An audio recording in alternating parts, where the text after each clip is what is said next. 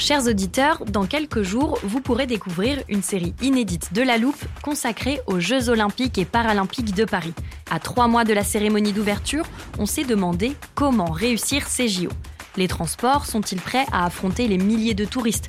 Le dispositif de sécurité est-il suffisant? L'enthousiasme sera-t-il finalement au rendez-vous? Pour répondre, on plonge durant cinq épisodes dans les archives des éditions précédentes, accompagnés des journalistes de l'Express. C'est à retrouver à partir du 13 mai sur toutes les plateformes d'écoute. When you're ready to pop the question, the last thing you want to do is second guess the ring. At Bluenile.com, you can design a one-of-a-kind ring with the ease and convenience of shopping online. Choose your diamond and setting. When you find the one, you'll get it delivered right to your door. Go to Bluenile.com and use promo code LISTEN to get $50 off your purchase of $500 or more. That's code LISTEN at Bluenile.com for $50 off your purchase.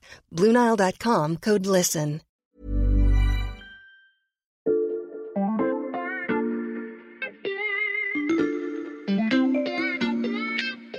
Salut, c'est Xavier Yvon. Nous sommes le jeudi 20 octobre 2022. Bienvenue dans La Loupe, le podcast quotidien de l'Express. Allez, venez, on va écouter l'info de plus près. Vous l'avez très certainement compris en lisant le titre de cet épisode, on va à nouveau parler du Covid. Je sais ce que vous allez me dire. Mais dans votre dernier épisode, au mois de mai, vous disiez que le Covid était fini, ou presque. Je sais, je sais. Mais ne vous sentez pas trahi et surtout ne vous désabonnez pas. Promis, on ne vous avait pas menti. Alors, pourquoi un nouvel épisode presque six mois plus tard? Eh bien, la première raison, il faut justement aller la chercher dans notre podcast du mois de mai. On y interrogeait trois épidémiologistes reconnus, de ceux qui suivent le virus depuis le début de la pandémie, et ils nous disaient ceci. Non, le Covid n'est clairement pas terminé. Non, le Covid n'est pas fini. Le Covid lui-même, il continue à vivre sa vie. La deuxième raison, vous l'avez sûrement entendu ces dernières semaines, peut-être même que vous êtes personnellement concerné. Les indicateurs du Covid sont à la hausse. Chez les moins de 10 ans, le taux d'incidence a progressé de 40% en une semaine. Plus 50 000 nouveaux cas par jour, c'est une hausse de 25%. Aujourd'hui, personne n'a réintroduit l'obligation du masque, mais tout le monde l'étudie. Et enfin, la troisième raison, vous la connaissez déjà très bien, elle s'appelle Omicron ou Omicron, comme on a pris l'habitude de le dire. Vous avez déjà entendu parler de ces sous-variants BA1, BA2, BA4 et BA5, mais ils sont loin d'être les derniers nés. Comment la grande famille Omicron fait-elle pour continuer de s'agrandir? Comment tous ces sous-variants parviennent-ils à mieux résister au vaccin? Et surtout, peuvent-ils gâcher notre hiver? Ce sont les questions qu'on passe à la loupe aujourd'hui. Je dois avouer que j'espérais un peu ne pas refaire d'épisode sur le Covid, mais au moins à la loupe, on sait toujours qui appeler pour en parler. J'accueille donc Stéphanie Benz, journaliste au service santé de l'Express. Salut Stéphanie. Salut Xavier. La première fois qu'on a parlé d'Omicron dans la loupe, c'était en décembre 2021. Il succédait au fameux alpha, bêta, delta. On était prêt à décliner tout l'alphabet grec dans les épisodes suivants sur le Covid, mais depuis, plus de nouvelles lettres, presque un an plus tard, on est toujours en train de parler d'Omicron, Stéphanie. Oui, alors effectivement, en ce moment, on ne parle plus trop grec quand on parle de variants. Mhm. Mais si je te dis, alors attention, accroche-toi, BQ1.1, BQ1, BA2.3.20, BA2.75 BF.2, BF.7, BJ. ou encore XBB. J'avoue que ceux-là, je les connais pas. J'ai plutôt l'impression que tu joues à des chiffres et des lettres. Alors, non, effectivement, ce sont tous des sous-variants d'Omicron. Mhm. Souviens-toi, Omicron est apparu en novembre dernier et depuis, il s'est décliné en de nombreux sous-variants qui sont tous restés dominants. Euh, aujourd'hui, en France, euh, on a encore du BA5 qui circule à 89%. Et donc, chez nous, tous les variants euh, que je t'ai détaillés, listés mhm. tout à l'heure, n'expliquent pas encore la hausse des indicateurs, là, cette fameuse huitième vague qui devrait bientôt atteindre son pic. En revanche, on voit que euh, ces nouveaux sous-variants commencent à augmenter dans des pays comme les États-Unis, le Royaume-Uni ou le Danemark. Et donc aujourd'hui, on ne voit pas un nouveau variant avec lettre grecque émerger. Non, effectivement. Ce qu'on avait avant, c'était qu'un nouveau variant arrivait, il chassait le précédent Mhm. et il s'imposait avant d'être lui-même remplacé.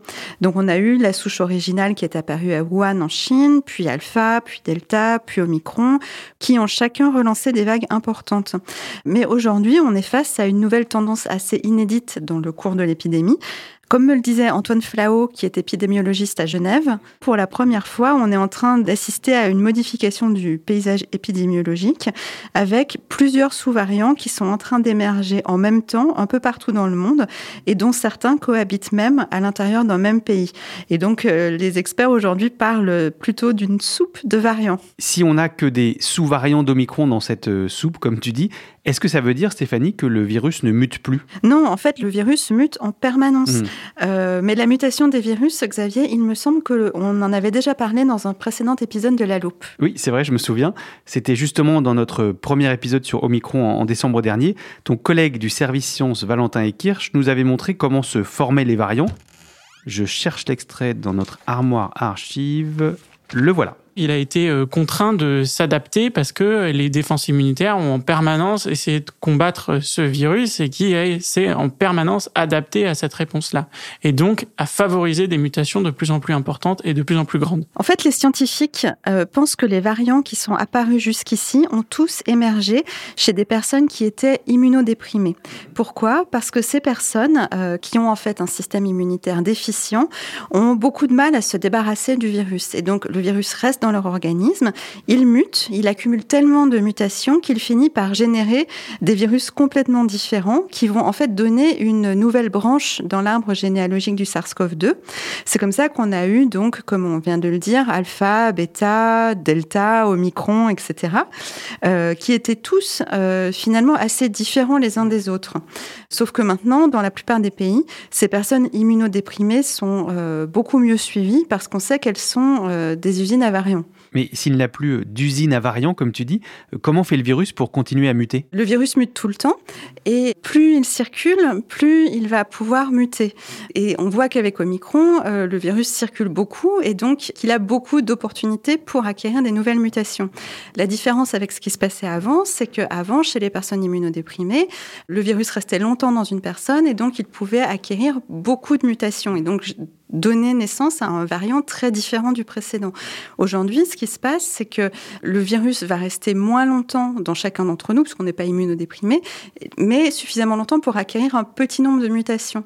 Et certaines de ces mutations euh, vont lui conférer des avantages, euh, notamment l'avantage de euh, réussir à contourner notre immunité. Hmm. Avec ce processus-là, on va avoir des sous-variants qui vont apparaître, mais ils ne vont pas être totalement différents d'Omicron. C'est pour ça qu'on parle de sous-variants et pas de nouveaux variants. Et donc, ils restent dans la famille Omicron. Et c'est pour ça qu'ils ont tous ces chiffres et ces lettres. Exactement. La grande transmissibilité d'Omicron nous a donc concocté une bonne soupe de variants. Oui, sauf que euh, la hausse des cas actuels euh, qu'on voit un peu partout dans le monde n'est pas uniquement due à la multiplication de ces sous-variants d'Omicron. En réalité, c'est la conjonction de plusieurs phénomènes. Et là, Xavier, je vais te parler d'échappement immunitaire.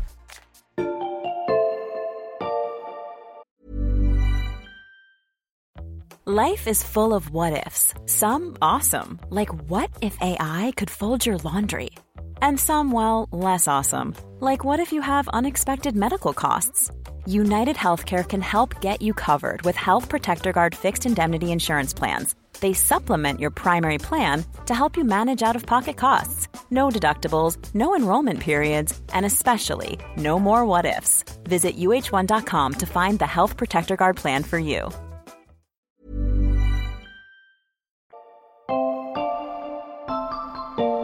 L'échappement immunitaire. Alors, on en a donné des définitions depuis le début de la pandémie, mais celle-ci me dit rien. Je vais quand même vérifier dans l'armoire de la loupe sur l'étagère Covid qui est bien remplie.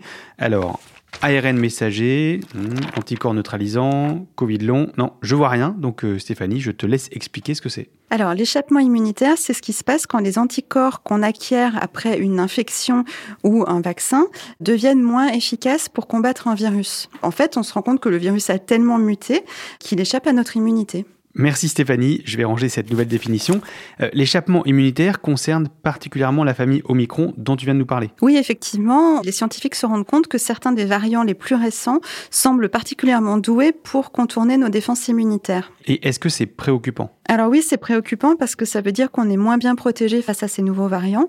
Euh, des spécialistes me disaient qu'ils n'avaient encore jamais vu de nouveaux sous-variants qui soient aussi résistants aux anticorps neutralisants. Donc les anticorps neutralisants, c'est ceux que notre système immunitaire produit, mais aussi aux anticorps monoclonaux. C'est vraiment inquiétant parce que les anticorps monoclonaux, ce sont des produits de synthèse qu'on donne aux malades à l'hôpital euh, pour leur éviter de s'aggraver. Et en fait, on se rend compte que euh, certains des nouveaux nouveaux sous-variants résistent complètement à tous les anticorps monoclonaux dont on dispose pour le moment. Donc effectivement, c'est vraiment inquiétant. On a des études qui confirment ça? Alors, on a des études qui ont été mises en prépublication. Ça veut dire que ce sont des études qui n'ont pas encore été revues par les pairs, mais pour autant, leurs résultats sont vraiment euh, pas du tout encourageants. Tu nous as dit qu'il y avait une conjonction de plusieurs phénomènes. Est-ce qu'il y en a d'autres qui concernent particulièrement l'immunité? Oui, malheureusement, les chercheurs se rendent compte que euh, la protection conférée par les vaccins ou la protection conférée par une précédente infection diminue dans le temps. Hmm. Par exemple, des études de l'Institut Pasteur notamment ont montré qu'après la troisième injection, les sujets vaccinés perdaient leurs anticorps neutralisants contre BA5 au bout de cinq mois. C'est quand même pas très rassurant tout ce que tu nous dis là, Stéphanie. Oui, je sais, j'ai l'impression que Hmm. ce virus a toujours une longueur d'avance sur nous. Mais bon, le point positif, c'est que euh, les trois doses de vaccin continuent à nous protéger contre euh, les formes graves, et ce, quel que soit le virus. Toutes les briques paraissent donc s'assembler pour euh, rendre l'hiver compliqué. Il est temps de se demander si les vaccins bivalents peuvent nous éviter la soupe à la grimace.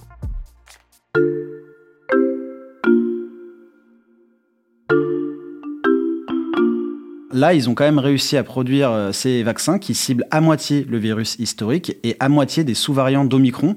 Et ça, c'est afin d'améliorer l'efficacité de notre réponse immunitaire. Vous aurez peut-être reconnu Victor Garcia, lui aussi du service Sciences de l'Express. Il y a quelques semaines, il nous expliquait ce que sont les vaccins bivalents, désormais autorisés en France. Alors Stéphanie, j'imagine que nos auditeurs se posent la même question que moi. Puisqu'ils ciblent des variants de Micron, est-ce qu'il faut aller faire une dose de rappel avec ces vaccins bivalents? Alors, pour les personnes à risque, évidemment que oui. En revanche, pour le moment, il n'est pas prévu euh, de quatrième dose de rappel pour la population générale parce que le bénéfice collectif de cette nouvelle dose pour tous serait de toute façon limité. Et pourquoi? Alors, pour plusieurs raisons.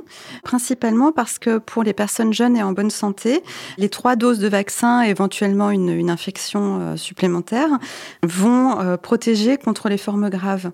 En fait, grâce à la vaccination ou à une infection, nos cellules mémoire, comme leur nom l'indique, gardent en mémoire la trace de cette précédente infection. Et au bout de 4 à 5 jours, elles vont bloquer la réplication virale dans notre organisme. Et donc, pour les personnes jeunes et en bonne santé, la probabilité de faire une forme grave et de se retrouver à l'hôpital est donc très faible. D'accord, ça c'est une première raison pour laquelle on n'a pas forcément besoin d'un vaccin bivalent. Euh, quelles sont les autres? Alors l'autre raison, c'est que euh, les taux d'anticorps neutralisants, qui sont la partie de l'immunité qui nous protège contre l'infection, eux diminuent très vite. Et donc on n'est pas protégé très longtemps contre l'infection, à tel point d'ailleurs que Alain Fischer, qui était président du Conseil d'orientation de la stratégie vaccinale, me disait que si on se revaccinait maintenant, ben, on ne serait pas protégé d'une nouvelle vague en mars. Et donc que l'intérêt de cette revaccination en Hmm. population générale reste effectivement modeste. Donc pour le moment, on privilégie la dose de rappel avec un vaccin bivalent seulement pour les personnes à risque. Oui, tout à fait, parce que euh, c'est vraiment très important que ces personnes-là euh, et leur entourage euh, se revaccinent. Et la crainte, no- notamment de- d'Alain Fischer, c'est que si on rouvrait la vaccination à tous, le message se trouverait dilué et on pourrait passer à côté de ces publics qu'il faut absolument protéger et dont on se rend compte qu'on a beaucoup de mal à, à les toucher. À t'entendre Stéphanie, on a l'impression qu'on va tous être infectés cet hiver. Est-ce que c'est inquiétant? Alors, euh, on ne sait pas trop. Bon, le- a priori, les infections successives euh, sont moins sévères que la première parce qu'on acquiert une immunité euh, de plus en plus importante. Euh, mais on n'est pas à l'abri de mauvaises surprises. Il pourrait tout à fait émerger un nouveau variant Avec une lettre grecque, différent. Voilà, une lettre grecque qui serait totalement différent, qui changerait encore une fois la donne et qui nécessiterait de protéger à nouveau l'ensemble de la population. Donc pour l'instant, on n'en est pas encore là, mais euh, il faut continuer à faire attention, ne pas oublier les gestes barrières. C'est pour ça que euh, les autorités, sans le rendre obligatoire, continuent à recommander très fortement le port du masque dans les transports, dans les lieux clos ou auprès de personnes fragiles.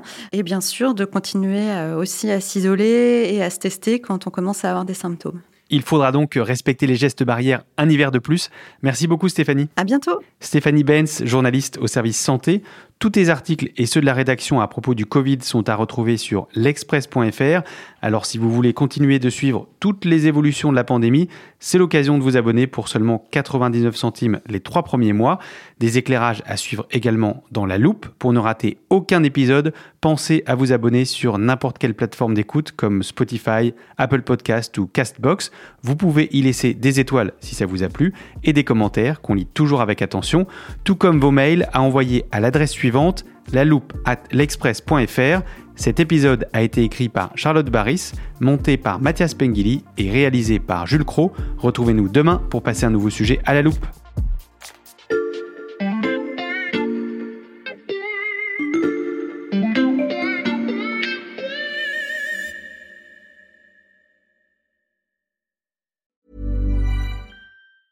Small details are big surfaces. Tight corners are odd shapes. Flat, rounded, textured, or tall. Whatever your next project, there's a spray paint pattern that's just right. Because Rust new Custom Spray 5 in 1 gives you control with five different spray patterns. So you can tackle nooks, crannies, edges, and curves without worrying about drips, runs, uneven coverage, or anything else. Custom Spray 5 in 1. Only from Rust Planning for your next trip? Elevate your travel style with Quince. Quince has all the jet setting essentials you'll want for your next getaway, like European linen, premium luggage options, buttery soft Italian leather bags, and so much more. And it's all priced at 50 to 80% less than similar brands. Plus, Quince only works with factories that use safe and ethical manufacturing practices. Pack your bags with high-quality essentials you'll be wearing for vacations to come with Quince. Go to quince.com slash trip for free shipping and 365-day returns.